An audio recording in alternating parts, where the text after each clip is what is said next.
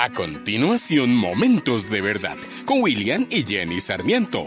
Hoy, el cielo sí existe. Hola, muy buen día. Hace unos días tuve en mis manos un libro llamado El cielo sí existe, que trata de la experiencia de un niño de cuatro años que durante una operación de emergencia por apendicitis, que lo tuvo muy grave, ve cómo abandona su cuerpo en medio de la cirugía y va al cielo. Su nombre es Colton y es basado en un hecho que realmente le sucedió. La familia, compuesta además por otra hija mayor a Colton y sus padres, recibieron los más pesimistas partes médicos tras dos cirugías para intentar limpiar toda la infección del abdomen del pequeño. Su hijo enfrentaba una difícil batalla contra la muerte que lo mantuvo en el hospital casi 16 días.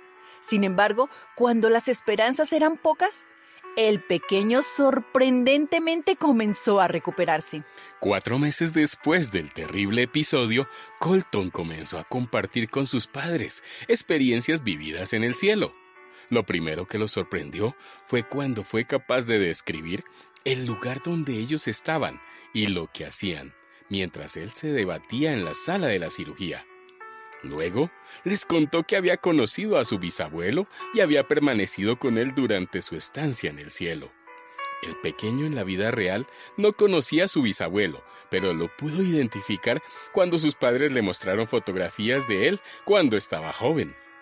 Durante su experiencia también vio a una hermanita suya, que la familia perdió en un aborto espontáneo y de la que los padres nunca le habían contado. El fin de semana pasado vi con grata sorpresa la película, que se basa en este libro. Y algo que me llamó la atención fueron las dudas que experimentó su padre primeramente. Un predicador que amaba a Dios, pero no podía creer lo que su hijo le contaba. Eso me sorprendió, porque ¿con cuánta fe o claridad creemos lo que Dios dice en su palabra?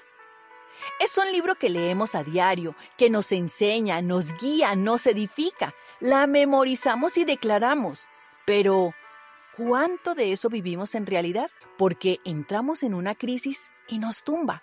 El temor nos invade, nos acobardamos y esa fe se debilita. Especialmente cuando la situación se nos sale de control de nuestro poder hacer.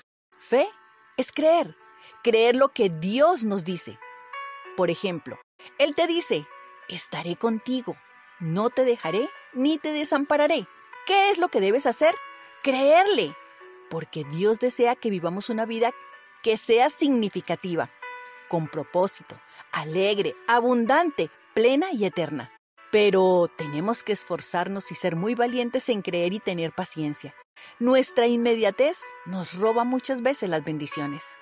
El libro relata muchas otras historias en donde personas experimentaron entrar al cielo y tienen el privilegio de vivir y ser testigos. Yo también tengo mi propia historia. Y por su gracia también tengo esa bendición de contarla. Es muy real porque la viví. Hace años Dios me liberó del yugo de la prisión que me robaba la vida. Y el proceso de mi liberación fue tan majestuoso, tan poderoso, tan irracional para muchos que no lo podrían creer. Pero yo te digo, en las cosas de Dios muchas veces debemos creer con el corazón y no con la razón. Dios es un amor diferente al nuestro. Es un amor que vivifica, que libera, que da paz, que no es egoísta, ni orgulloso, ni jactancioso. Mi exhortación, y es nuestro momento de verdad, es que creas que lo que Dios dice se hace sí o sí. Es difícil sentir que Él está a nuestro lado, especialmente en momentos difíciles. Pero si su palabra lo dice, cree que está allí y te ayudará. Entonces, no temas, tan solo cree. Un enemigo fuerte es el temor y la duda, que no quieren que avancemos, pero su antídoto es recordar quién es Dios, lo que ha hecho en tu vida y lo que te dice. Eso sí, debes leer su palabra, tener intimidad espiritual con Él y escribir lo que Él te dice y cuando sus promesas se cumplan en ti, escribe la fecha y da testimonio de su amor y su poder. Porque podemos empezar a vivir desde ya el cielo aquí en la tierra con cada demostración de su amor para ti. Vamos a orar. Padre, tu palabra dice que tus promesas no han dejado de cumplirse al pie de la letra. Todas se han hecho realidad, pues tú no nos has faltado a ninguna de ellas. Te ruego que a través de tu Santo Espíritu, quien habita en nosotros, nos ayudes para vivir realmente lo que tu palabra dice. Nuestra mente es limitada, nuestros ojos están velados, pero tu poder sobrenatural nos puede ayudar a que nuestra fe en ti y tu palabra sea más grande que un granito de mostaza.